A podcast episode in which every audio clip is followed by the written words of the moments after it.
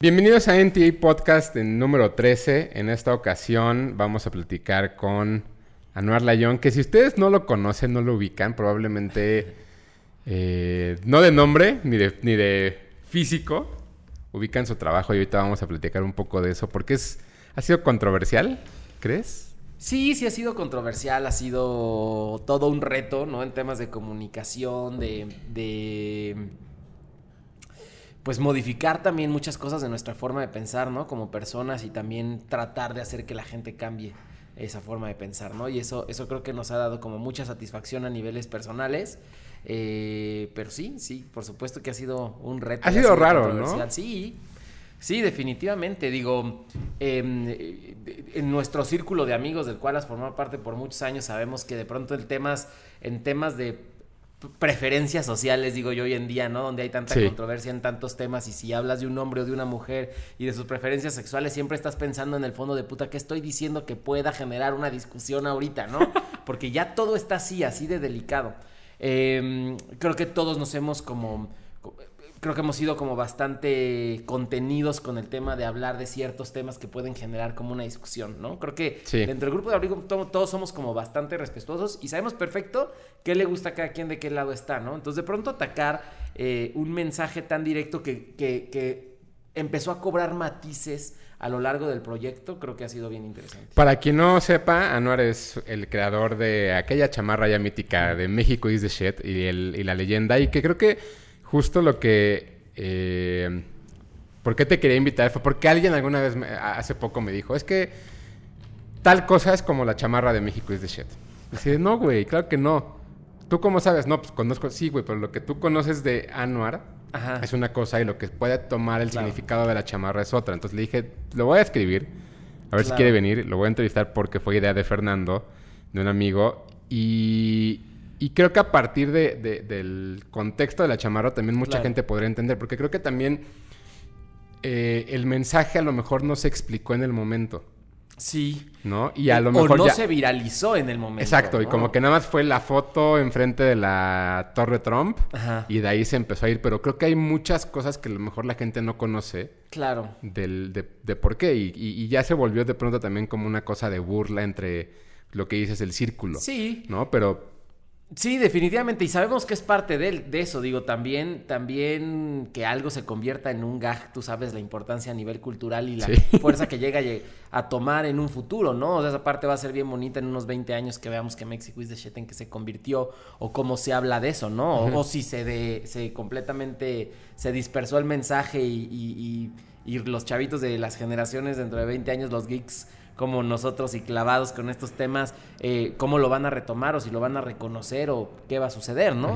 Eh, digo, también eh, es importante mencionar que ha sido una fuente de comunicación salida de diferentes, de diferentes medios, ¿no? Por ejemplo, la foto de la Torre Trump, pues es un personaje que eh, hoy en día tal vez su, visión y su perspectiva de la vida y de la comunicación cambió completamente o a lo que hacen redes sociales, ¿no?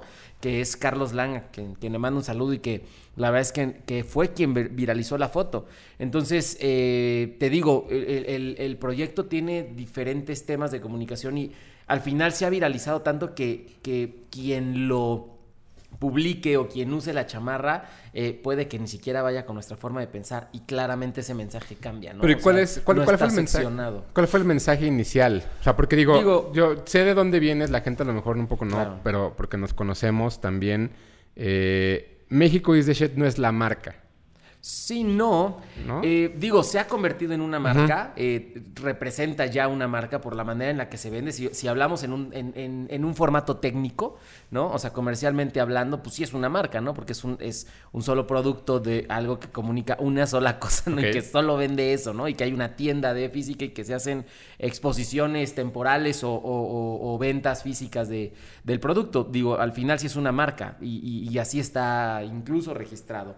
Eh, pero mm, se me fue el hilo de la pregunta. No, que, al final, ¿cuál es el, ¿Cuál era la idea? la idea. Eh, me, estaba, me iba a clavar en otro tema y ya que quise regresar, no pude. Pero eh, sí, te digo, la, realidad es que sí, ya es una marca. El fundamento principal y lo que ya hemos platicado a muy grosso modo, porque creo que hay temas más, más interesantes de los cuales platicar ahorita alrededor de México y de Shit, no se diseñó para venderse. Eso es lo más importante, ¿no? Ok.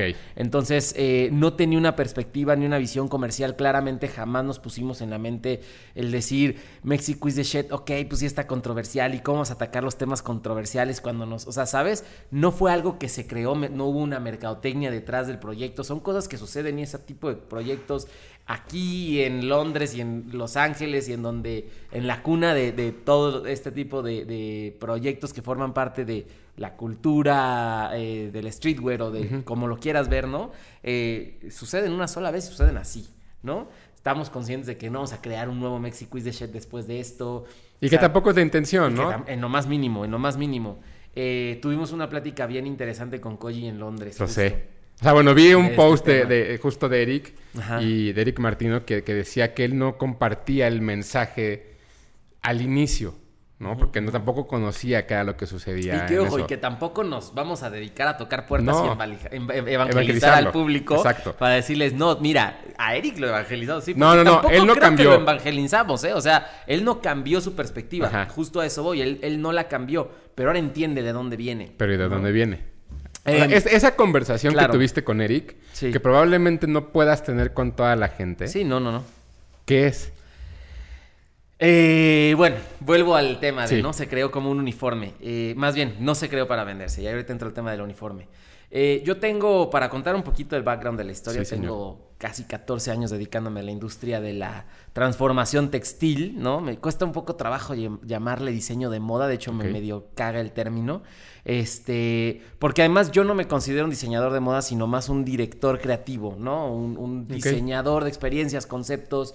Y digo, estoy completamente enfocado al tema de la ropa, pero creo que va más allá de hacer un, diseño de moda, porque además en, temas de conceptualización hoy hay tantas divisiones dentro de, ¿no? O sea, lo que presenta CDG o Com de Garçon en una pasarela, probablemente el 95% de las personas que están escuchando este podcast, podcast no nos lo pondríamos. ¿no? O incluso, por ejemplo, Kanye, ahora que sacó unos tenis que parecen como plataforma rara con... Tenis sobre tenis es como sobre de, tenis, pues. Y, y que tal vez no lo estamos entendiendo en el momento y en 10 años nos los ponemos, ponemos Ajá. no lo sabemos, ¿no? O sea, así, así de cambiante es, pero, pero bueno, eh, tuve una empresa durante, durante 10 años que se llamaba Fashion Marketing Solutions, eh, en la cual nos dedicamos a hacer uniformes corporativos especializados en publicidad y mercadotecnia. Pero esto no fue mi inicio en el mundo de la moda, la realidad es que la industria me mató las ilusiones, ¿no? Entonces me empecé a dedicar a esto que, ojo, no es que me aburría ni que fuera malo dedicarse a hacer uniformes corporativos para publicidad y marketing, pero no había mercado para hacer moda, que era lo que yo quería dedicarme a hacer y que hoy por hoy pues es eh, mi, mi estilo de vida. ¿no? Que es un poco eh, el, el estar maquilando y no estar construyendo Exacto. lo tuyo. Y no estar diseñando en realidad, Ah, no claro. estar creando algo mío, estaba produciendo para muchas personas, incluyendo marcas como Tony Delfino, ¿no? Que hoy forman parte de estas top brands de diseño, de diseño nacional Mexicanos. y claramente estaba haciendo cosas que me gustaban, colaborar con gente como, como ellos o colaborar con, con incluso marcas importantes que respetaban el desarrollo y el trabajo de, de- de alguien que se dedica a eso y que nos pagaban lo que estábamos buscando para hacerlo, ¿no? Trabajé para PF Chang, Coca-Cola, etcétera, etcétera, muchas marcas y hubo proyectos donde realmente estaba explotando mucho mi talento y me encantaba, pero claramente no era lo que yo quería de mi vida, ¿no? Eh, eh, y bueno, y, eh, la empresa fue modificándose, llegamos a desarrollar muchísimos eh, diferentes tipos de, de productos, digo, estábamos e- especializados en el textil, pero siempre involucramos el, el industrial, este, y bueno, hicimos desde gorras hasta maletas, mochilas, chamarras, pasando por botargas, etcétera, A etcétera. todo. El cliente lo que pida. Digamos, ¿No? Isabela Católica, Eh, tú. concentrado en una empresa, exactamente. Digo, y, y evidentemente siempre buscando un tema de calidad y servicios especializados dentro de la compañía. Eh, no, no hacíamos realmente, eh, digo, me pedían polos bordadas con un logotipo, pero pues, en realidad no era mi fuerte. A mí Claro. me gustaba hacer desarrollos, ¿no? Entonces, bueno, en el, en el interés, y digo, tenemos prácticamente ese tiempo de conocernos, tal vez un poco, como ocho años tenemos de como conocernos, ¿no? sí, Ocho. nueve, diez. Por ahí, Por por ahí. ahí. Este. eh, mi, mi- bueno, esto fue una resultante haber creado esta empresa de que hace 10 años o hace 12 años más bien la industria del textil en México estaba completamente abandonada, del, dis- del diseño de modas como lo conocemos como tal. Eh, y no abandonada en el sentido de que no existiera, pero la industria estaba muy monopolizada, la industria estaba prostituida, la industria no tenía plataformas comerciales y realmente no podrías vivir de ser diseñador de modas. Pocas personas lo lograron Eh, y, bueno, hoy se han convertido en un statement en esta industria como Pinea Cobalín, pero que es un concepto que también ya es completamente diferente. O sea, eh, eh, ya es una tienda más de souvenirs que otra cosa. Sí, ya viste, a, las ya viste las chivas. Claro, o sea, no me lo pueden negar, ¿no? O sea, no hay nadie que me diga, no, claro que no hacemos moda. Sí, presentan pasarela y demás, pero hoy, hoy de lo que viven es de vender merch. Al final es eso, ¿no?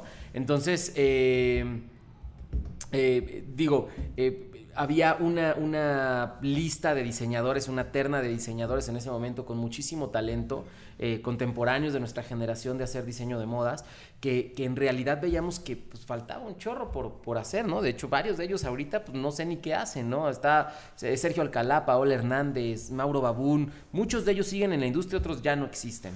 Eh, y para nuestra mala suerte, aparte de todo este tema, nos toca el quebranto de la plataforma más importante de moda en el país, que era Fashion Week México.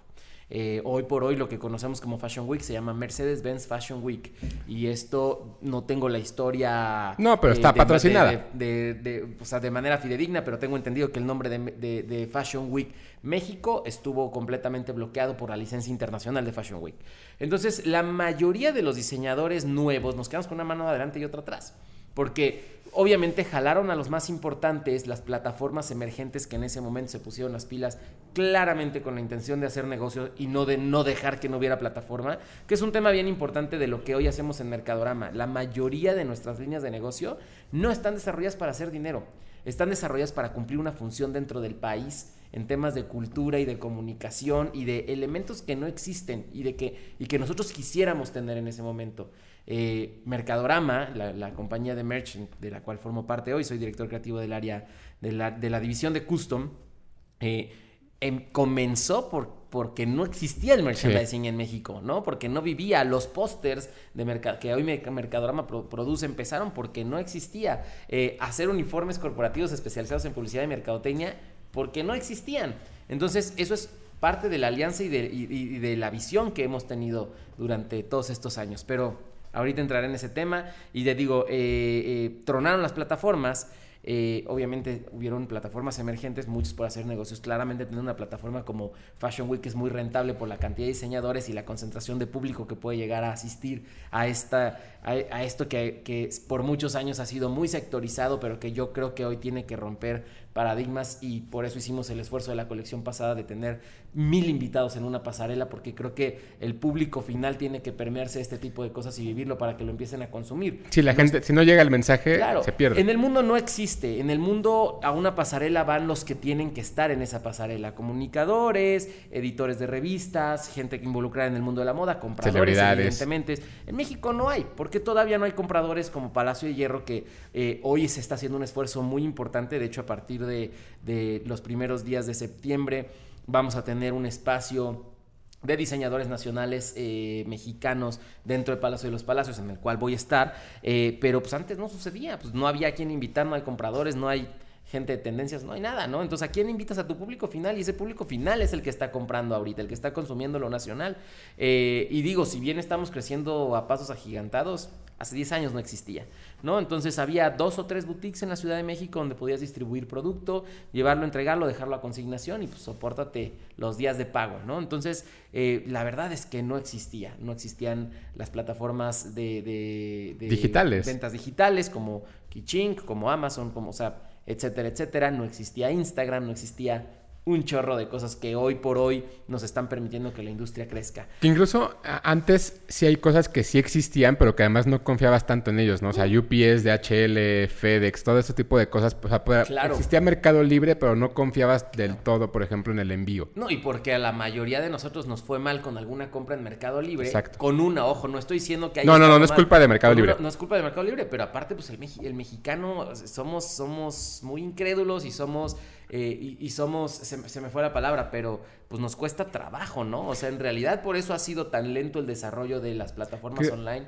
Y que un punto bien importante, México is the shit, que es que si hoy por hoy me dijeras qué cosas ha sumado al país eh, una plataforma o más bien un proyecto, como México is the shit, es hoy al menos debe de haber una cantidad absurda de personas comprando online porque ya le sucedió una vez bien, ¿no? Digo, no estoy diciendo que todos nuestros clientes sean satisfechos, pero sí te puedo asegurar que un 98% de los clientes están completamente satisfechos porque nos, nos, enfocamos en tener un servicio especializado de venta online. Sí, porque además la, cosa es que en general, y, y, Mercadorama ya en algún momento hablaré también con Ahmed de eso, es la experiencia. Siempre fue la experiencia. Sí. ¿no? Desde que llegas a comprar la playera, desde que llegabas a comprar la serigrafía, que la serigrafía estuviera autografiada, que estuviera numerada, o sea, en general creo que uno de los statements que, hicieron y que fueron construyendo a partir del tiempo fue la experiencia de que, güey, ven, compra, porque comprando te la vas a pasar bien y teniendo tu pieza también. Y, creo que una parte bien bonita de hacer negocios como esto no es nada más vender piezas al por mayor. O sea, digo, lo hacemos con prima volta. Y, y, qué bueno que lo dices ahorita porque sí lo tenía claro en la mente, pero en realidad eso somos, generadores de experiencias. Sí. En, base a un producto y a este mercado que tenemos, pero, pero pues Prima Volta es lo mismo, ¿no? O sea, siempre está pensado como en qué plus le puedes dar, cuál es el valor agregado a las personas que quieren consumir tu marca. Y en su momento White Tag, ¿no? También. En su momento White Tag. Que, era, una, que era una línea de, de, corbatas y corbatas y camisas. Y, y, que en algún momento vamos a volver a lanzar. Digo, la verdad es que los, los eh, compromisos hoy por hoy no me dan la vida, pero claro que es algo que amamos y que me gustó mucho porque, porque haber creado y haber desarrollado, porque además es, es, se, vale, se vale comunicarle a la gente que White financió Prima Volta, ¿no? Claro. Y Prima Volta es mi pasión y lo amo y demás, pero, pero White fue quien lo financió. Entonces, eh, sí, todo está alrededor de, las, de, brindar una experiencia diferente. Y entonces, eh, avanzaron estos 10 años y, llegaste a querer hacer esta, eh, pues esta, pieza. Esta pieza. Sí, porque no era chamarra, no era algo todavía. Claro, la exploración en el mundo de la moda y para hacer el cuento eh, corto y, terminar esta parte es, eh, me toca este quebranto. El cuento, el cuento corto contigo y con Ahmed no existe. Es una locura, ¿verdad? Dos cositas, la décima. Dos cositas para no hacerte el cuento largo. Sí, ya sé. Eh, pero te digo, cuatro años antes de Mexico is the shit, promedio, empecé a desarrollar mis marcas de nuevo, independientemente de trabajar con la, con la compañía, con Fashion Marketing Solutions, haciendo los uniformes corporativos. Eh, y digo, nos partíamos la cara, ¿no? O sea, trabajaba toda la semana en, producir lo que hacíamos para las marcas y las campañas, y el fin de semana, bazares y tiendas online, ¿no? Era como donde nos concentrábamos. Em, y bueno, estuve así prácticamente eh, tres años con, con este, este tema de vender los fines de semana, trabajar los fines de semana y los demás eh, dedicarlos a la empresa. Evidentemente una empresa con 50 empleados, ¿no? Con responsabilidades, obligaciones, etcétera, etcétera, todo lo que conlleva tener una empresa. Eh, y al, décimo año de, mi alianza con mi socia por 10 años, eh, a, quien, a quien quiero mucho, le mando un gran saludo, decidimos que, o más bien nos dimos cuenta que estábamos caminando en, en rumbos diferentes y pues que ya no era conveniente seguir asociados, ¿no? Porque pues en realidad no estábamos generando más fuerza para tener una empresa en conjunto y eso pues es como, como una familia disfuncional, ¿no? O sea, eh, al final los que sufren también son las personas involucradas, en este caso los empleados, y pues son seres humanos y no se vale, ¿no? Entonces decidimos separarnos eh, y decidí hacer una alianza formal con Ahmed Bautista, eh, con quien además pues ya teníamos trabajando algunos años desarrollando piezas especiales para Mercadorama, que es una compañía de merch, eh, y mi primera acción entrando a Mercadorama, muy inspirado después de un viaje a Los Ángeles donde tocamos puertas y surgieron colaboraciones como lo de Daft Punk, surgieron proyectos como, como todo lo que estuvimos desarrollando para Queens of the Stone Age, para Iggy Pop, eh, Eagles of Death Metal, eh, de manera formal, porque ya veníamos trabajando tiempo atrás con ellos, pero pues esta vez ya estábamos trabajando directo con las compañías, ¿no? Eh, ahí cerramos, hoy por hoy estamos trabajando con NSYNC y con Britney Spears por esto, ¿no? Por, eso, por ese viaje a Los Ángeles. platicamos de mil cosas que Mercadorama está haciendo, todas las divisiones que tenía y que en su momento Ahmed atacaba solo, y decidimos que la primera era cuidar a todos los colaboradores de Mercadorama y a todos los artistas gráficos que, que estaban involucrados, y era crear una pieza que fuera parte del uniforme de, la compañía y que era importante que dijera México, porque tú conoces las chamarras de lana con piel que dicen Mercadorama, con el águila que diseñó Smith, o se hicieron en algún momento de mezclilla, todas diseñadas por mí, desarrolladas por mí, em, pero nada decía México. ¿no? Y si iba Smith o el Seger o quien fuera, o, o, Kraken a hacer una exposición, o Pogo, quien fuera a algún lado, pues jamás llevaba el nombre de México, ¿no? Entonces creíamos que era un buen momento para resaltarlo. Eh, y, un buen canal de comunicación, porque pues, nosotros en nuestra mente pequeña era, pues van estos güeyes una vez o dos veces al año a alguna otra parte del mundo a pintar, que se tomen una foto con esto, o que estén pintando y que la gente vea que dice México is the shit y les renovamos el uniforme cada cierto tiempo. Ese era la idea principal de Un uniforme de la empresa. O sea, básicamente lo que hiciste fue eso que no te estabas dedicando realmente como pasión, que era hacer polos bordadas. Terminaste haciendo lo que iba a ser como una polo bordada. Sí. ¿No? Un uniforme de la empresa y que, ellos fueron los que representan. Porque al final, cada uno de estos artistas, pues no es que. O, a lo mejor sí, muchas veces viajan por, por gusto, pero más bien, o sea, en distintos países los buscan para que vayan y pinten una pared o para que hagan un muro. Claro. Y entonces ese viaje y esa, esa publicidad gratuita es lo que estabas buscando. Es lo que estábamos buscando, sí, enaltecer el nombre del país, más allá que Mercadorama, porque además nunca se diseñó, bueno, se hicieron unos pines, o sea, implementar nuevas formas de comunicación, implementar cosas de los textiles, hacer mayores cosas eh, más interesantes para Mercadorama y no solamente trabajar en blanks para imprimir, sino realmente desarrollar, eh, pues más para desarrollo de productos. Y un tema importante, no solo era para mexicanos, porque ahí también hubo, hubo una discusión, la chamarra originalmente decía Proudly Mexican. Ok. Eh, que de hecho eh, era una chamarra que yo tenía para Prima Volta, diseñada, que además va a salir mm, eh, pronto. y decía Proudly Mexican, era para Prima Volta, y de pronto dijimos, bueno, que esta pieza de Prima Volta se vuelva el uniforme de Mercadorama. Pero luego sucede que, como siempre con Mercadorama, surgen muchos proyectos de un día al otro, y un tema bien interesante es no solo nosotros eh, trabajamos con artistas nacionales, porque la cultura que hoy eh, tiene en términos comerciales Mercadorama es llevar lo mejor del mundo a México y traer lo mejor de México al mundo por temas de cultura, innovación, eh, eh, comunicación. Y porque nos lo merecemos. y porque, y porque se no, y porque nos lo merecemos y porque tiene que pasar para que un país crezca, ¿no? Entonces, eh, desde nuestras trincheras, ¿no? Y poniendo nuestro granito de arena en el tema gráfico, en el tema musical, esto es importante que suceda. Entonces era absurdo que dijera Proudly Mexican y dárselo a un artista español, ¿no? Porque él no es mexicano. Entonces, y ahí, por ejemplo, siempre la comunicación estuvo pensada en inglés porque siempre tenemos la visión de globalizar las cosas, no es un tema de malinchismo ni nada por el estilo. Entonces, globalizar las cosas y si esto iba a estar alrededor del mundo, queríamos que la gente entendiera que decía orgullosamente mexicano, ¿no? Entonces, ya pensando como en los artistas extranjeros y colaboradores extranjeros, fue como de no, tiene que decir otra cosa, tiene que decir otra cosa, tiene que decir otra cosa. Ejemplo, pues en nuestra cultura y nuestro slang, en, la, en el, en el nuestra cultura estuvo mal dicho, pero en el ámbito en el que estamos nosotros involucrados, todos sabemos qué, qué significa México is the shit.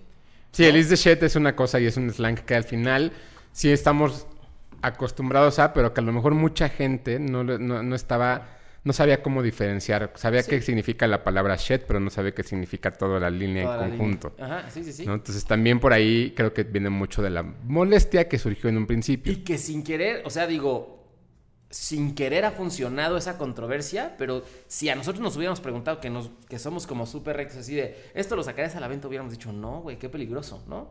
O sea, claro. Jamás, o sea, fue como, o sea, nunca estuvo pensado para hacer un tema comercial. Cuando decidimos lanzarlo era para los cuates, o sea, porque pues no les podemos regalar a toda la gente que quiere la chamarra claro. pero pues la podemos vender para la banda y que sea el primer artículo de Mercadorama oficial, que es una compañía que hace merch y no tenga propio merch, que se pueda vender. Oye, pero se hizo como uniforme, ¿cuántas piezas existieron en esa en ese tiraje? 16. 16. Ok, y después, ¿cómo fue que llegaron al momento de, decir... Hagamos más. Aquí hay más. Pues te digo, em, me separo de mi socia, desarrollo la chamarra, se la presento a Meda, Med estaba en México, regresamos de Los Ángeles y un día después él se fue a, justo a Repaband, Alemania, eh, en Hamburgo. Y desde Alemania nos estuvimos como comunicando, le mandaba WhatsApp, le mandé imágenes, todo lo que estábamos desarrollando para pues, mis comienzos en Mercadorama. Y le mandé este proyecto de Mexico is the Shit como parte del uniforme y del aniversario de Mercadorama. Me encanta, me encanta. Me encanta, me encanta. Este, eh, cabe mencionar que se hizo específicamente para un evento donde eh, nos juntamos para celebrar los siete años de Mercadorama y de Prince y Posters eh, dentro de Rojo Vermelo. Y se invitaron a todos los artistas y colaboradores de Mercadorama. Entonces la idea era que llegaras y tú como colaborador te entregaran tu chamarra pues estuvieras con tu chamarra increíble. Ellos no sabían. Ellos no sabían. Entonces se las damos y en ese mismo día, gente como eh, Mike Sandoval, Kraken, Pogo, eh, Kikio Yervides, Aldo. eh, Aldo Lugo. Sí, estábamos eh, prácticamente todos. Ojalá y no se me esté yendo ninguno y se me vaya a ofender, pero por ahí debe de haber fotos y, y- y la terna estaría más clara. Eh, pues la traíamos puesta, nos topamos fotos, los tomamos fotos con ella, Seger, todos subieron sus fotos y fue el primer punto, o más bien el primer día en el que se, se viralizó. ¿No? O sea, no, no, no todo se debe a, a- a la foto de, de Lang, evidentemente, ¿no? O sea, digo, él la exponenció porque estás hablando de gente que en su mayoría tenemos, teníamos de entre mil y treinta mil seguidores, el que más tenía, que seguro era Mike Sandoval, eh, y digo, el- el- este, este Carlos tenía 80 mil en ese momento, ¿no? O sea, que sí es un influencer real. pero- no, claro. No nombrado influencer, sino alguien que sí marcó. Sí, ¿no? digo, a mí no me gusta la palabra influencer, pero... No, no, no, por él eso. es Él no es. influencer. Es que no. El, influencer como trabajo no, sino influencer que Claro. sí tiene un punto de vista que sí puede cambiar el rumbo de que decidas o no hacer algo. Exactamente. Eso es realmente un influencer. La gente Sí, creo que también y- lo ha y comprado digo, mal. Hoy por hoy, hoy por hoy las redes de Carlos están enfocadas en otras cosas que ha crecido muchísimo en su comunicación. Pero en ese momento yo estoy seguro de que Carlos era un comunicador de lifestyle eh, muy importante en la comunidad que yo buscaba para mis marcas, que era Prima Volta. Porque además la historia con Carlos fue, yo le llevé, o sea, le, le, escribí por mucho tiempo en, en Instagram, eh, no le llegaban mis mensajes y cuando llegó a mi mensaje un día me contestó de bro, perdóname, pues tiene tres meses que me escribiste y pues yo no te contesté. Me encanta que me busques. Yo literalmente nuestra carta, mi carta hacia él decía, me encanta lo que haces, me encanta la manera en la que lo comunicas y creo que podría ser un muy buen eh, retroalimentador de Prima Volta principalmente. Entonces le regalé una serie de piezas, nunca con el afán de que las posteara, nada, y en mi carta de presentación a él lo dice, ¿no? Y eso fue también lo que me abrió la puerta a él, de bro, pues tú no estás buscando tu beneficio, ¿no? Realmente lo que quieres, lo que estás buscando es que yo te retroalimente, me estás regalando cosas a cambio, pues está increíble, ¿no? Efectivamente, nunca posteo nada de Prima Volta, ¿eh? Ok.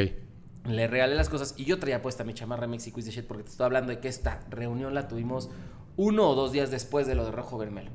Le regalé mi chamarra, personalmente mi chamarra, y este y esa es la famosa chamarra de la foto frente a la Torre Trump, que él viajó dos días después a Nueva York y se la tomó y ahí empezó todo el de braille que... Y ahí ya empezó a haber pedidos. O sea, ya, hubo- ya hubo gente que te, que te buscó y. O sea, ¿cómo fue que.? O sea, realmente, Sí. ¿cómo fue el momento en el que dijeron, vamos a empezar a venderlas? Decidimos empezarla a vender como, como un día, des- dos días después, justo el día de la reunión de, que tuve yo con Carlos Lang y le regalé la chamarra. Ese día empezamos, decidimos empezarla a vender. Y, Y, fue, para cuates. O sea, decidimos hacer, tengo el número que eran 250 piezas. Que era muy limitado en ese entonces. ¿Ahora cuántas llevan? No tengo el dato. Sacan una, una cantidad cada mes. ¿no? Sacamos una canta- cantidad cada mes y conforme a la demanda la hemos ido aumentando. Ok. Cada, cada mes también hay una proyección interna de producción que nos ayuda a controlar nuestra producción y a ver nuestras capacidades de crecimiento, no solamente para is the shit, sino para todas las, las marcas que desarrollamos dentro de la compañía. ¿Y esperaban en algún momento que tanta gente la fuera a comprar o dijeron 250 está muy ambicioso, pero... Estaba ambicioso. O sea, para el círculo social que tenemos, que es muy grande, aún así, si todos nuestros amigos, si todos nuestros cuates la quisieran, pues 250 era mucho, ¿no? Eh, digo, porque al final tienes que dividirlo en tallas. Entonces, 250 en realidad no son muchos en producción, pero al mismo tiempo sí son, eh, sí lo- o sea, son muchas en producción para ese momento para nosotros, pero al mismo tiempo no son muchos porque dividido en tallas, si llegan mis 10 amigos extra large que la quieren, pues a lo mejor ya no va a tener extra large para un onceavo, ¿no? O sea, está, estaba complicado ahí, pero era lo que podíamos en ese momento atacar en temas de producción. ¿Y cuál fue el primer backlash que hubo? O sea, Fue debes de todo acordar. un tema. O sea, los primeros tres meses de Mexico is the Shit fueron muy complicados en términos de producción y de servicio al cliente. Eh, no de dar la cara, claramente jamás. De hecho, todos esos primeros tres meses los mails los mandaba yo personalmente a cada uno de los, de los usuarios y no era un copy-paste, era un mail redactado conforme a su caso. Eh, la chamarra se empezó a vender en preventa. Cuando vimos que era un verdadero relajo, dijimos, pues preventa para que la gente no se nos desespere, de que la quieran conseguir. Evidentemente también eh, está estamos muy involucrados en el tema de la- del merchandising y conocemos perfectamente cómo funciona la piratería en el país. Claro. ¿No? Entonces, eh, sabíamos que también era abrirles las puertas a que si no teníamos algo que ofrecerle al público, alguien más lo iba a hacer. Y claramente sucedió a, las semanas. No, es más, no se había empezado, no se habían empezado a hacer las primeras entregas y ya había en el Corona Capital piratería de México is the shit. Sí. ¿No? Entonces, bueno, decidimos hacer la preventa. Y Johnny, eh, Size, ¿no? Como de bebé también había. Sí, de todo. Entonces, eh, nos costó, bueno, entregamos el primer batch que habrá sido como de esas 250 piezas, ya público en general. Y luego de esos empezamos a hacer preventas de 500 piezas. Pero fue un relajo, porque esto fue eh, a finales de, del 2016 y no contábamos, nunca hemos tenido una, un pedido de, comercial, ¿no? O de, de, producción tan grande, con tantas especificaciones técnicas. Digo, desde la caja, el textil que se utilizó, el forro de ese textil, el material con el que se imprime, etcétera, etcétera. Y pues vinieron los problemas de la, de la demanda, de la demanda de la prenda y evidentemente de del, stock de los proveedores en el país. Ese fue el Corona en el que ya hubo artistas usándola. Ya hubo artistas usándola, sí. Por eso te digo que el primer batch se entregó perfecto. Dentro de ese batch se produjeron algunas que se quedaron internamente eh, como para pues amigos y familia. ¿Quién, ¿Quién, fue el primer famoso internacional que la usó? La primera persona que nos buscó para utilizarlo fue esta, eh, la vocalista de Warpaint. Ok. Eh, se me fue su nombre ahorita. Courtney, no, no, me acuerdo. Sí, pero, fue, en ese, en ese fue a través de Malfi, de Malfi Dorantes. Ok. Eh, qué bruto que se me fue el nombre ahorita. Pero ella fue la primera persona que internacionalmente nos buscó para usarla, ¿no? ¿Y qué se siente? No, pues increíble. Estábamos felices. tuve la oportunidad de recibirla en el taller para entregársela y además fue divina con nosotros. Y em, lo, que pasa también mucho con México es de Shetty que nos seguía eh, nos generaba mucho empowerment en seguirlo haciendo, ¿no? O sea, como, como muchas ganas de seguirlo haciendo, es que regularmente los que más querían tenerla era gente extranjera, ¿no? Y enaltecer el nombre del país. Y es que yo amo México, y es que mi amigo mexicano, y es que mi compañero mexicano con el que trabajé, o sea, todo tenía que ver, o sea, todas las personas que nos acercaban tenían que ver con un mexicano y una experiencia increíble. Y era un discurso además para ellos contra Trump. O sea, al final sí, del día. Además, digo, la historia está en, en, que yo le regalo la chamarra a Carlos Lang. La chamarra existía. La cerramos para esta exposición, le regalo la chamarra a Carlos Lang. Se va a Nueva York y el día en que él aterriza en Nueva York es cuando Trump lo, lo le, o sea, oficialmente le dan la candidatura. De su partido. O sea, ya con la candidatura Ah. candidatura. candidatura, él empieza a hablar mal de todos los países de los que empezó a hablar mal. Porque antes no, traía una campaña muy light, ¿te acuerdas? ¿No? Y estaba pues como muy como en este rollo muy social y juntándose con gente y todo. Y pum, se la dan y empieza a tirar calabazas para todos lados. Entonces sí, claramente la gente estaba molesta y claramente la gente quería algo diferente. La reacción de los mexicanos en México y en Estados Unidos fue muy diferente. Eh, eh, y, me ha tocado escuchar casos, me ha tocado ver gente llorar con la chamarra cuando les llega y ver videos de gente completamente convencida y completamente conmovida de recibir la chamarra en un momento tan complicado como, como esos meses. Que hubo un caso también por ahí de los primeros meses que alguien en el extranjero recibió una chamarra rota, ¿no? Sí. y abierta. un chavo la, la, la, compró. Eh, le mandaron, le, habían mandado sus papás una lata de unas latas de frijoles y la chamarra por paquetería. Eh, se la habían mandado a Boston, este cual está estudiando en Berkeley.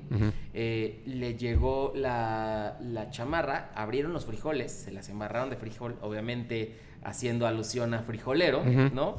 Eh, y le cortaron el, decía México y el is de se lo cortaron con una navaja, entonces decía México is shit, ¿no? Qué fuerte. Sí, sí, él, él, subió su video y demás y se viralizó y mucha gente se sumó y bueno, tuvimos la oportunidad de regalar la chamarra. Había mucha gente escribiéndonos, me, tocó recibir dos o tres mensajes de pilotos de Aeroméxico. Eh, que nos ofrecían ellos trasladar la chamarra y llevársela personalmente. ¿Lo conoces? A este chico todavía no. No, no, hemos tenido la oportunidad, pero estamos en comunicación. Y entonces, Corona Capital 2016 fue, ¿no? Y entonces empiezas a ver la chamarra y empiezas a ver un poco de todo esto. Yo no estaba en México para el Corona Capital, fue la primera experiencia que tuvimos de presentar en Trade Show eh, a nivel internacional. Digo, yo personalmente una más como en un concepto de moda, entonces desarrollé una colección para los Beast Brothers que vendimos en DesignerCon. Entonces a mí no me tocó Corona, me la aventé yo y Ahmed se quedó acá y estoy seguro que hubiera sido una experiencia completamente diferente. Ahmed estaba muy conmovido con todo lo que sucedió en ese... ¿Y ahí ya había odio? ¿Por la chamarra? ¿En contra de la chamarra? Sí. No creo que tanto. Porque no, no, no, tanto no, pero... Más bien, más bien yo creo que no, porque ahí la compraba gente que sabía qué significaba y que la quería tener. Ok. ¿No? Eh, igual, y, igual y ya empezó a generar, porque pues, si veías a alguien en el corona con la chamarra puesta, pues no entendía así. Y listo, ¿no? Eh, que tampoco había tanta, Tantas. tanto público utilizándolas. Eh, pero, por ejemplo, si se subía alguien como Jesse Hughes con la chamarra, pues obviamente la gente decía, algo bueno tiene que decir, porque todo el mundo le está gritando cool, ¿no? O sea, no, no puede ser algo negativo. Entonces creo que también ahí ayudó a, a- a que alguien con esa importancia, y alguien como él, eh, la historia, Jesse Hughes es el, es el vocalista de esta banda Eagles of Death Metal, para los que no lo conozcan. Y- Eagles of Death Metal era la banda que estaba tocando en uno de los bares cuando los atentados del Bataclan en, en París. París. Entonces... Y tenía eh, poquito, él- y ¿no? Tenía poquito de haber sucedido y además la historia detrás de eso es que nosotros lo habíamos traído a México para tocar en Caradura meses antes de lo del, del Bataclan o semanas, me parece que semanas antes de lo del Bataclan. Eh, entonces él llegó sintiéndose muy conmovido con el país porque se fue su concierto antes de tocar en París y tener esta experiencia.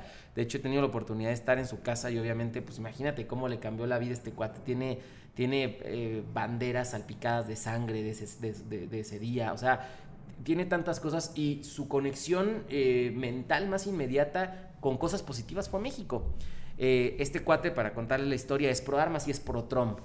¿No? Entonces, eh, imagínate esa combinación con una persona del rock real, del grunge pesado, amigo de Dave Grohl, amigo de, o sea, quien quieras de, esta Queens. industria, ¿no? Sí, sí. De los Queens, de, de, de Jesse Holmes, o sea, está cañón, ¿no? Al final, eh, y este cuate poniéndose la chamarra en México y saliendo a tocar con ella, con, si no me equivoco, fue México lindo y querido, Cielito lindo. Esa parte yo no lo vi. No, no, la verdad es que no me gusta. Sí, no, No, pero pues entró, pidió que alguien le pusiera su celular conectado a la consola con, con este con Cielito Lindo y el cuate entró con eso al escenario, ¿no? Entonces, pues imagínate, o sea, al otro día los, los eh, periódicos en Todas las fotografías estaba, era toda eso. La fotografía era este cuate con Mexico is the shit. ¿Quiénes, han, ¿Quiénes la han tenido? Son eh, Warpaint, Eagles of Death De Metal, los primeros sí, Warpaint, Eagles of Death Metal, eh, ¿YouTube? eh, bueno, la tiene, la tiene Noel Gallagher. Noel, Maldito. la tiene, eh, papito. malditos. Pensé que le habías dicho papito. También, se vale, pues, también, pero sí me odio un poco que Ahmed toda la vida lo ha criticado y que vaya y que le entregue la chamarra.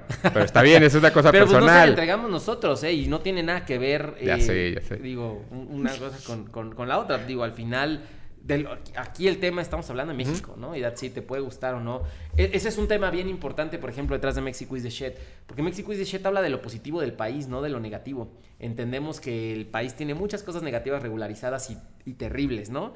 Eh, pero justo eso es lo que no queremos enaltecer. O sea, si desde un punto de vista psicológico, para lograr tener cosas positivas, necesitas em- empezarlas a construir, porque en una relación, ¿no? No hablas de lo que tiene mal la otra persona, sino de todo lo bueno que tiene. Eso es lo que te enamora, ¿no? Eh, de eso se trata. Y ahora, ¿en ¿cuál es el mensaje de la chamarra? Ya ha mutado a- desde, desde el punto de vista de los creadores, ha mutado el mensaje de la frase. No, y se ha habido afectada por la gente, o más bien la gente está adoptando un- un- una postura a partir de la- del objeto. Mira, hay de todo. O sea, creo que hay de todo. O sea, claramente puede haber gente con la chamarra que lo único que quería es su foto en Instagram, ¿no? Y hay foto que sí lo lle- hay- hay- y hay gente que sí la lleva en la sangre. O sea, hay gente que no se la quita porque pues le encanta comunicárselo al público. Conozco gente que ya se acabó una y ya compró otra, ¿no? O es sea, muy cómoda la chamarra, güey. sí, es una chamarra muy práctica. Eso sí. sí. O sea, para el mensaje y de todo, Y- y- la, y- la y chamarra digo, es muy respondiendo cómoda. un poquito a la, la pregunta, por ejemplo, es que es una, es una, es una alianza de cosas sucediendo dentro de la chamarra y del concierto de México is the shit que le atinaron, ¿no? O sea, cayeron las bolitas en el hoyito donde tenían que caer, ¿no? O sea, también mucha gente, o sea, es una chamarra cómoda, es una chamarra práctica para viajar, eh, es una chamarra muy combinable, ¿no? Eh, en muchos aspectos y luego aparte, pues todo el tema social, luego toda la comunicación, o sea, te digo, fueron, esas cosas no suceden, ¿no? No, no, no, van, no, no hay una fórmula para desarrollarla. Y ahora para ti, ¿qué es más importante? ¿El mensaje? Eh, ¿El statement que, que pueda llevar el, el mensaje que trae la chamarra? ¿O el hecho de que sea una prenda cómoda y que se pueda usar con, como No, como para mí el statement. Para mí el statement, el statement y, y- y- y digo, es complicado viniendo desde la, desde la voz de un diseñador Por de eso te modas, ¿no? pregunto. Eh, si me preguntas por la chamarra, a mí me encanta, ¿no? Hoy, hoy por hoy, eh, Mexico is the shit está en mi closet y hoy me la iba a poner, me iba a poner la roja, ¿no? Pero pues de pronto salí y estaba ya lloviendo y me tuve que cambiar, pero al final eh, creo que el statement, o sea, creo que es el ADN real de esa chamarra está ahí. Si no existiera, no lo hubiéramos sacado a la venta. ¿Qué ha cambiado de, unos años para acá a partir de que salió la primer chamarra como uniforme a las miles de ventas que llevan, bueno, no llevan miles, pero por ahí deben de estar, más o menos. Si, si me dices que originalmente eran 500 y dos años después sacan cuántas al mes. Más o menos. Pues más. Ok, más, está bien. ¿Qué ha cambiado? No, sí son miles. no, pero ¿qué ha cambiado? O sea, al eh, final. ¿En nosotros? ¿En ustedes? O en, como personas? No, no, en ustedes como. en la compañía. Como parte del mensaje, o sea, como, como esta parte de decir, nosotros estamos mandando este mensaje. Claro. ¿Qué ha cambiado y que ha evolucionado durante dos años. Ya van dos años de Trump, por ejemplo. Sí, llevan dos años de la chamarra. Justo, Entonces, cumplimos dos años en septiembre, sí. ¿Qué ha cambiado? Muchísimas cosas. Como persona, así te puedo decir, no todos tenemos. Yo soy muy fan de, esta frase de es de sabios cambiar de opinión. Y no todos tenemos la oportunidad de replantearte todo en la vida tan rápido, ¿no? Eh, te digo, como personas, de pronto decir, esto es México is the shit, ok, si estamos hablando de esto y mi statement es hablar de todo lo bueno del país y comunicarle a la gente qué es lo que estamos haciendo mal y luchar en contra de la piratería y luchar en contra de las malas prácticas de 20 mil cosas, entonces ¿qué estoy haciendo yo mal? No todos tenemos la oportunidad de replantearnos eso y eso ha sido la bendición más grande que me ha llevado a mí la chamarra, ¿no? Eh, estamos en un país con tantas cosas regularizadas que de pronto pasarte un alto porque llevas prisa lo ves bien, tirar una basurita en la calle porque está chiquita no es tan terrible, o sea, los pecados chiquitos, ¿no? Son pecados. O sea, desde un punto de vista bíblico y si lo lees y te clavas y demás, no estoy entrando a temas de este tipo, pero, pero, o sea, cuando la gente habla de los pecados, o sea, para Dios, ¿no? En esta teoría es lo mismo matar que hacer a cualquier otro de los pecados que pues ahorita los minimizamos, ¿no? Creo que para llegar a potencializarnos como país es importante saber que lo que es incorrecto es incorrecto y lo que es correcto es correcto y that's it. No hay de otra, no hay, no hay vértices, no hay medios temas, etcétera, etcétera. Entonces, haber tenido la oportunidad de replanteárnoslo creo que sí nos convierte en mejores personas. No estoy diciendo que tampoco ya cometemos errores. No, y que, tampoco eres una... pero me encanta saber claramente que soy un ser humano y que siempre se puede cambiar, ¿no? Eh, ahí, ahí, por ejemplo, hay, para, para generar una connotación bien clara de este tema es con la política esta que estuvo hablando mal en Twitter de la chamarra cuando lo que se hizo tan viral con lo del hotel, ¿no? Que llegó un hotel y, había un cuate con la chamarra puesta, ¿supiste eso? Eh, eh, creo que... Esto fue, fue, de hecho, esto fue más grande que cuando Lang se puso la chamarra con 80 mil seguidores. Una, una chica política, más bien que trabaja en la política nacional, específicamente para el Partido Revolucionario Institucional, PRI, estaba en el grupo Hábitat, en el hotel Condesa DF, esperando alguna habitación, esperando, no, no me preguntes qué es ahí, tal vez una mesa para comer ahí estaba. ahí está. Y eh, entró un par de personas a la, a, la, recepción del hotel a solicitar su habitación con la chamarra de México is the shit. Y entonces esta chica subió una fotografía de ellos, evidentemente de espaldas, este, con la chamarra de México is the shit.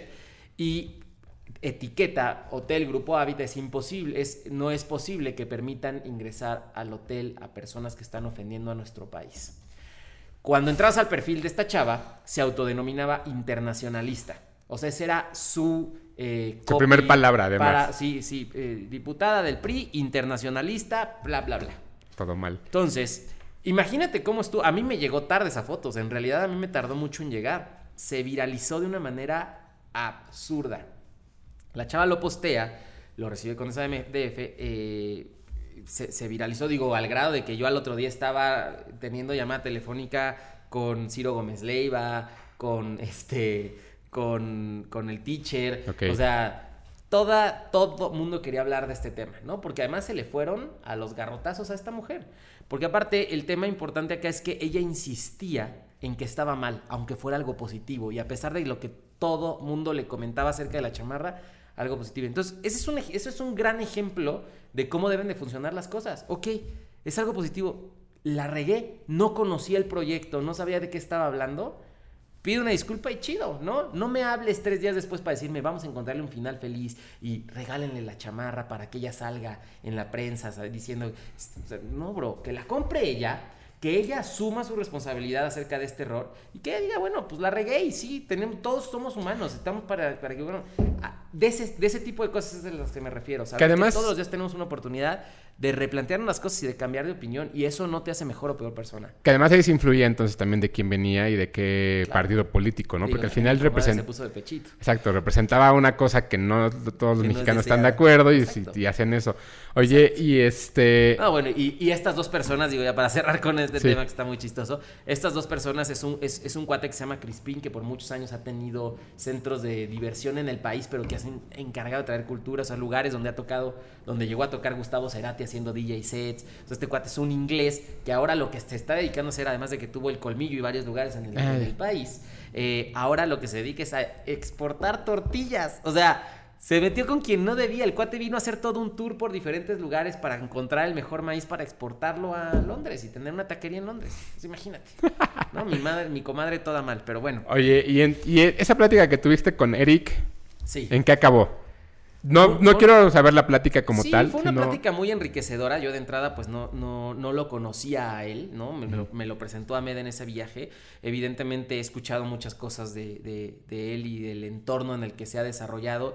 Y, hoy por hoy lo admiro mucho, ¿no? Eh, creo que es una persona, eh, no creo, es una persona sumamente culta y, decidida en muchos aspectos. No haber dejado Inspiracional. Sí, sí. O sea, es un güey, digo, para quien no sabe quién es Eric, Eric Martino era locutor eh, de radioactivo, de reactor, en su momento DJ, diseñador, tuvo un grupo que se llamaba Réplica, o sea, al final él tomó un trabajo para irse a trabajar a Nokia, Nokia lo buscó directamente para diseñar ciertas cosas y lleva ya Sí. Ocho, nueve años también por allá. Y bueno, ahora no solamente trabaja para, para bueno, ya no trabajo para Nokia, pero ahora está en un tema de desarrollos tecnológicos que si les contara no me creerían, además de que no puedo hablar de... No, no, no, y el pero si me contaran, o sea, lo que él está desarrollando no lo creerían, así como hace 10 años no, o hace 20 años no nos imaginábamos vernos una pantalla de un celular donde sin que hubiera una función de un botón agachándose, ¿no? Tuviera, se generara una reacción, ¿no? Entonces, eh, impactante, o sea, en temas tecnológicos muy, muy, muy, muy avanzados. Eh, pero bueno, lo, que platicábamos con Eric, digo, también te, pongo en contexto de esta historia. Yo vi a Eric después de haber hecho un viaje personal con, con Ahmed, mi socio, a Israel, donde vivimos muy de cerca esta experiencia de, del hotel de Banksy. Eh, en, que está justo en Palestina, en la división de Palestina e Israel, y rentamos una habitación unos cuantos días en, en este lugar para, para vivir lo que mis compadres de Tijuana están viviendo con el tema del, tan nombrado muro, ¿no? Eh, digo, esto lo digo de verdad, no, fuimos a experimentar eso, pero sí entender desde un contexto social a un artista que a nosotros nos gusta y cómo estaba rompiendo el paradigma de todo lo que se habla de la separación entre eh, Israel y Palestina, ¿no? Y es sumamente impactante y veníamos muy choqueados, o sea, cuando te digo muy, te estoy diciendo de que, o sea, no dormíamos, íbamos a los tours, a conocer a los palestinos, cómo viven, entender el conflicto que hay entre ellos. Estoy hablando de que en la siguiente esquina es Palestina y no puedes cruzar. Eh, digo, es Israel y no puedes cruzar y literalmente si se les da la gana te pueden matar y dispararte a sangre fría. O sea, una cantidad de cosas muy impactantes, ¿no? Entonces, en esta primer plática que tuvimos con Eric, eh, más bien en esta reunión que tuvimos con Eric, lo primero que se tocó el tema es como y después de haber vivido toda esta experiencia que le contábamos con el hotel de Banks y demás, y venir choqueados y todo, nunca se han replanteado lo que es México is the shit. Entonces ahí ya aventó la pregunta con el veneno que desató toda la conversación que después tuvimos, que, resultó en este post muy interesante de, Eric. Em, que además no he tenido yo la oportunidad de leer, pero que, pero que me han dicho que, bien. Sí, cambió. Creo que también hay mucha gente que eh, asume que la chamarra es para un grupo de mexicanos de élite y que también se vuelven como una cosa medio de panistas, pero también se vuelve una cosa como medio de riquillos y la gente no está pues entendiendo realmente de dónde viene. Creo que también por eso es y hacia dónde va. Y no lo puedes controlar, ¿no? O sea, digo, al final, digo, tengo aquí enfrente a dos gurús del, del tema de los sneakers. Están pidiendo irse, pero hay una noticia, ¿eh? chavos, no se pueden ir. Porque neta, no una exclusiva. Sí, no se pueden ir. Eh, eh, eh, y, pero, pero, es lo mismo, ¿no? Puede haber un diseño de una pieza de unos tenis, o sea, clavados en temas de diseño y de desarrollo y de, y, de incluso de inspiración del background de la cultura de los tenis y demás. Y de pronto se la pone la persona no indicada, ¿no? O que el diseñador no quería comunicar. Ojo, no estoy diciendo con esto que, me que hay quienes sí y quienes no. Yo la diseñé para un público en específico. Claramente no la diseñé para ningún público en específico. Yo lo que quiero, y en lo que se ha convertido este tema muy importante para, para la gente es y no lo dije yo, este no es, no es una frase mía, es de Ana Fusoni, que además creo mucho en su, en su, eh, en, su opinión, ¿no? Y por muchos años ha estado involucrada en la industria de la moda en México. Yo creería que ella es una de las personas más conocedoras de la industria de la moda en el, en, el país, de la real industria de la moda del país. Eh, y, lo que decía Ana es, es un unificador de clases sociales. Eso es, eso es lo que realmente es y que en su momento más fuerte lo que, lo que generaba muchísima conversación era México is the shit. O sea, yo me ponía la chamarra para ir a un aeropuerto y no faltaba alguien que se me acercara para platicar del tema. ¿No? Entonces, eh, así es, o sea, y para muchos es eso y es esa importancia, y para otros es ligar porque se le acercan las chavas para platicar acerca de México. O sea, hay tantas historias detrás de, o sea, se han vendido tantas chamarras que al final, al final es eh, la perspectiva o la, o la óptica de cada quien, pero no, o sea, hubo un post por ahí de una, de un, de un este perfil de memes que estamos muchos ahí siguiendo, que es Memelas de Orizaba, que, está cagadísimo. y, en algún momento cuando las sí, estamos ahí, sí estamos ahí, güey. claro, güey, todos estamos ahí, todos estamos ahí. Yo ya sé quién le dio like a todos, así, porque aparte todos me aparecen, ¿no? Así, el primero siempre es Raúl Álvarez de él, así siempre me parece que ya le dio like. Pero bueno, es increíble, ¿no? Y al final, o sea, pusieron en etapa de elecciones una foto de, de pues varios de mis amigos que grabamos un video, además es una larga historia, no es que nos tomamos unas fotos mis cuates influencers o de élite, donde estaban los Toman Collins y estaba Carlos Lang y estaba Romina Sacre, o sea, que son chavitos fresas. Estábamos ahí porque nos invitaron a grabar un video y a todos nos pusieron las chamarras para el video, porque de, ese era el concepto del director del video. Toman esta foto y eh, lo ponen como parte de la campaña de este... Ya Anaya. fue su nombre, de Anaya. Este de Anaya. Bro, yo estaba con López Obrador, ¿no? O sea, de entrada, pues, ¿no? Por ahí después hicieron otras que decían Lois de shit y, demás, pero lo, pusieron solo sin ningún texto, ¿no? La, foto era, hablaba por sí sola, ¿no? A lo que se referían es, pues este es el sectorcito de gente que va a votar por Anaya, ¿no? Y sabíamos que podía llegar a pasar, porque claramente es una chamarra que cuesta dos mil pesos, no todo el mundo la puede comprar, pero ojo, también un tema bien importante para comunicarle a la gente es, no cuesta dos mil pesos porque nos metamos 1800 de margen de claro. Es una chamarra que de entrada está hecha 100% en México. Eso incrementa los costos. El material es nacional y se produce específicamente para esa chamarra, desde el forro, el cardigan hasta la impresión. Digo, las tintas claramente no de la impresión porque pues, no es cierto, también las tintas son nacionales, estoy equivocado porque las hace Tintas Sánchez. Eh, entonces, es una chamarra que está 100% hecho en México, eh, que se produce en un volumen no muy grande mensual. O sea, si yo produjera ahorita 15 mil chamarras para todo un año, pues está increíble, pero no sucede eso, se produce un batch mensual. Y ese batch es la capacidad que todos estos proveedores de textiles pueden hacer. Es comercio justo. En todos, en todos y cada uno de las personas involucradas dentro de la chamarra se les paga no solamente lo que costaría hacer la chamarra y nunca hemos pichicateado un solo peso de producción. Al contrario, se les da un poco más de lo que deberían de estar ganando por esa chamarra para que esos talleres estén disponibles para nosotros y que no por necesidad tengan que dejar de producir Mexico is the. Porque además son talleres que pasan por un proceso de certificación para producir Mexico is the. El primero es que tienen que ser familias que alimenten familias. O sea, no solamente es, o sea, es un trabajador que contrataron porque sepa coser. Regularmente son comunidades de trabajadores que están empleando a las familias para poder generar eh, economía dentro de ese sector. Entonces, te digo, pasar por esa certificación y luego que se te vayan porque no les estás pagando lo suficiente, pues tampoco está padre. Entonces, ¿para qué hacemos el otro esfuerzo? ¿No? Entonces, una chamarra cara por esa situación, ¿no? No es que la chamarra valga 2000, luego hay una experiencia de compra detrás de ella. Entonces, Digo, lo que pasa ahorita en la cultura es que hay muchos chavitos que se pueden romper la cara tres meses para comprarse un par de tenis de 5 mil pesos, pero entonces en la ropa no sucede.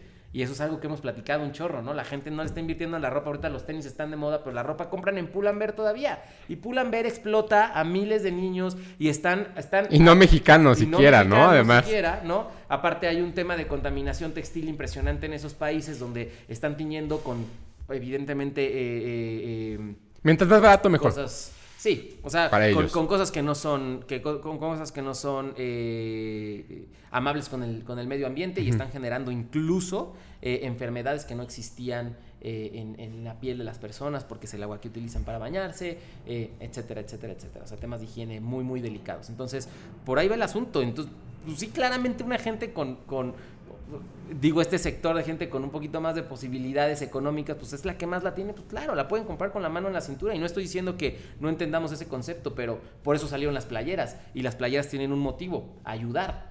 Porque entonces no puedo sacar un producto económico sin ninguna misión, porque entonces seguiré, seguiré haciendo solo hacer dinero. Claro. Las playeras se donan 100% las márgenes de utilidad para poder ayudar a diferentes causas y van a seguir saliendo. Entonces, de ahí va el asunto. Para allá va y para de, allá, de ahí viene. Y, y un poco lo que platicábamos antes de, de empezar, y bueno, de aquí los amigos de Desempacados Sí. que andan por acá, para que levanten oreja, es. Tienes una colaboración próxima. Sí, pero espérame, espérame, déjame terminar ¡Oh! con el Eric. Déjame terminar con el Eric Martino. Sí. No, no, rápido, lo del Eric Martino. Eh, una cosa bien importante ahí que él, por ejemplo, no entendía completamente del, del proyecto es si era absolutista. México is the shit no significa México es chingón y todos los demás son unos pendejos. O México está chido Ah, y todos nunca lo los he demás la entendido verga. Era uno de los temas importantes de Eric, ¿no? Porque, porque era lo que me decía.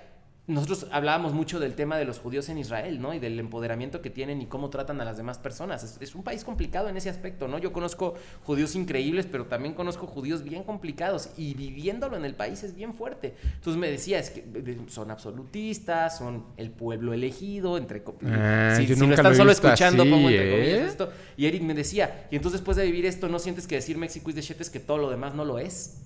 Y no es que, no es que se entienda así, pero pues cualquiera podría interpretarlo de esa manera, ¿no? Entonces le decíamos a Eric, no, de entrada no, ¿no? Porque además México es not the shit en todas las, las, las eh, las- facetas del sí, país, claro. ¿no? O sea, entendemos que todo está mal, porque aparte otro tema que me decía Eric es, es que aparte es aplaudir algo que no está chido, están pasando cosas malas en el país y de pronto sale algo tan positivo, ¿no? Pues claramente no, pero tienes que hablar de lo bonito para construir tu relación, ¿no? Lo demás no construye y el amarillismo ya está demasiado explotado, entonces hay que buscarle al otro lado. Nunca lo no había pensado así. Sí. Ok. Esa, Amarilli- esa fue la parte Ok, más bonita de Ahora poder sí. platicar con Eric. Amarillismo. amarillismo, hablando del amarillismo, pues sí. eh, ¿Qué te llevó a esto? ¿Qué me llevó a esto? Pues ahora me dedico 100% a la moda, ¿no? Eh, tenemos eh, Prima Volta, tenemos Adboy, tenemos eh, todas las marcas que he venido desarrollando a lo largo de, de mis años de carrera y que bueno, ahora con Mexico is the Shit lograron afianzarse y hacerme de un nombre eh, dentro de la industria que creo que es una de las partes más bonitas, ¿no? Por fin podemos desde adentro hablarle a la industria y construir una industria diferente para las nuevas generaciones, que eso es lo que yo siempre he dejado bien claro, ¿no? No se trata de enaltecer nada más lo que yo hago, sino abrir caminos y abrir puertas para que cosas sucedan eh, en el país. Digo, la colaboración con Nike ha sido un tema bien relevante para el país. Es la primera que sucede en el país y no solamente se, se diseñó en México, se, se concibió en México la, la- la- la colaboración, sino es un producto nacional. La, la- la colaboración con Nike es una playera que se fabricó en el país, ¿no? Cosa que es, es- es un tema bien relevante e importante para esto. Y bueno, eh, viene mi siguiente colección, que es una colaboración de una licencia internacional que creo para el país es bien relevante por un tema de tropicalización, eh, por un tema de cariño de, de, De los personajes. de los personajes, por un tema también de, de nostalgia, ¿no? Para toda nuestra generación y que ha roto esquemas a nivel internacional. Y pues hablamos del amarillismo porque efectivamente pues, es una colaboración con los señores de Fox y Matt Groening, que es Los Simpson. Entonces eh, la presentamos en octubre, es una capsule collection eh, que, que- que saldrá a la venta ya. No puedes decir nada, ¿eh? No. No lo puedes tuitear, chavo, porque es exclusivo. Estaba, ay, el Ella live, estaba ahí. El live así. Sí, pues es, digo, es un proyecto que, en el que tenemos trabajando pues ya aproximadamente un año, ¿no?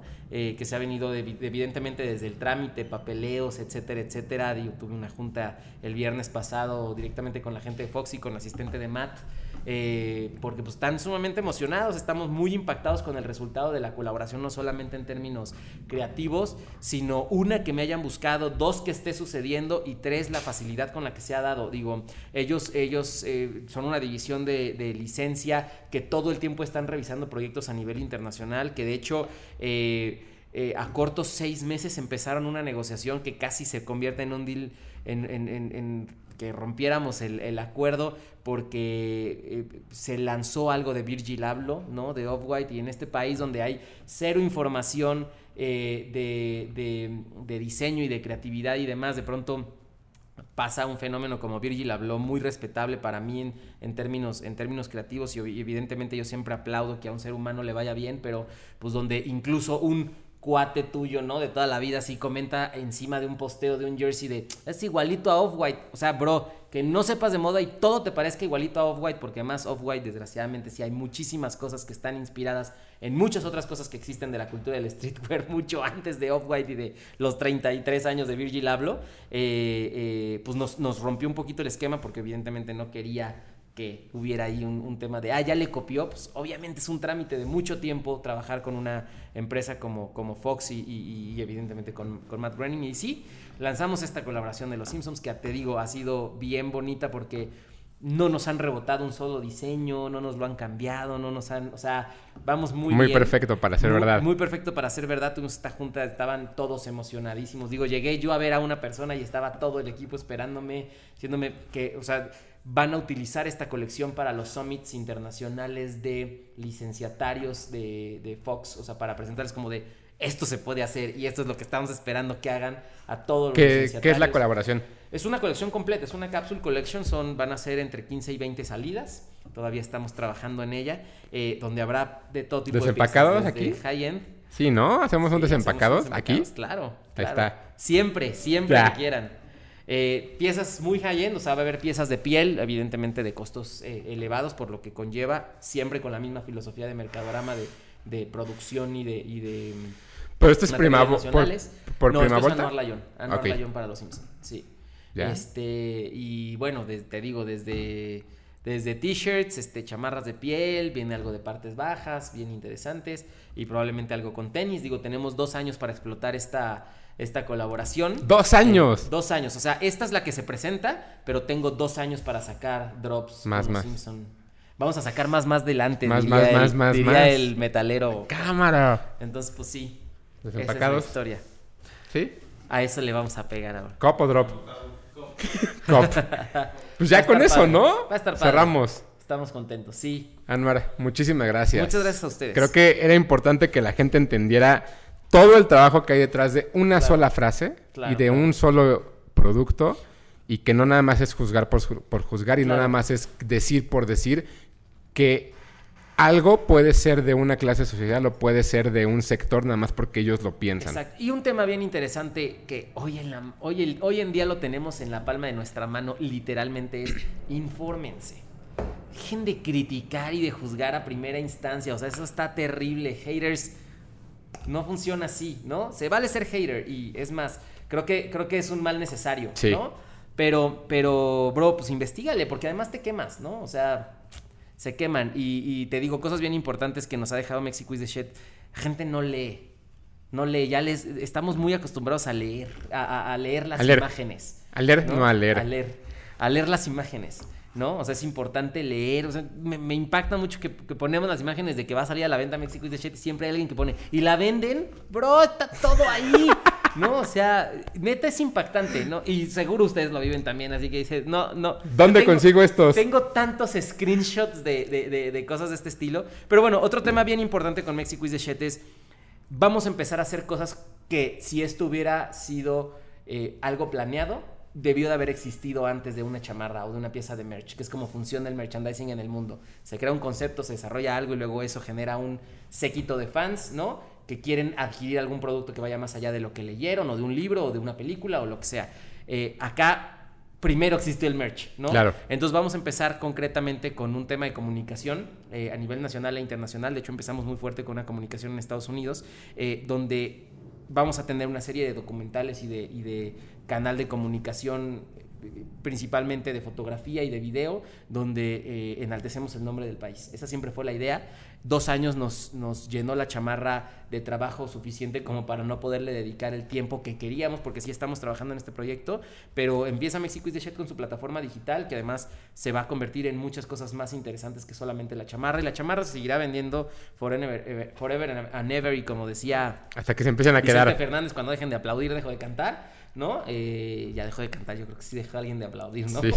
Eh, pero bueno, esa es, esa es un poco la idea, ¿no? Con Mexico is the shit y, muchas gracias a toda la gente que la tiene y que nos sigue aplaudiendo y a quien no y no la quiere tener, también se vale y lo entendemos perfecto y los amamos igual. Gracias, Anor. Chidísimo. Cuídense.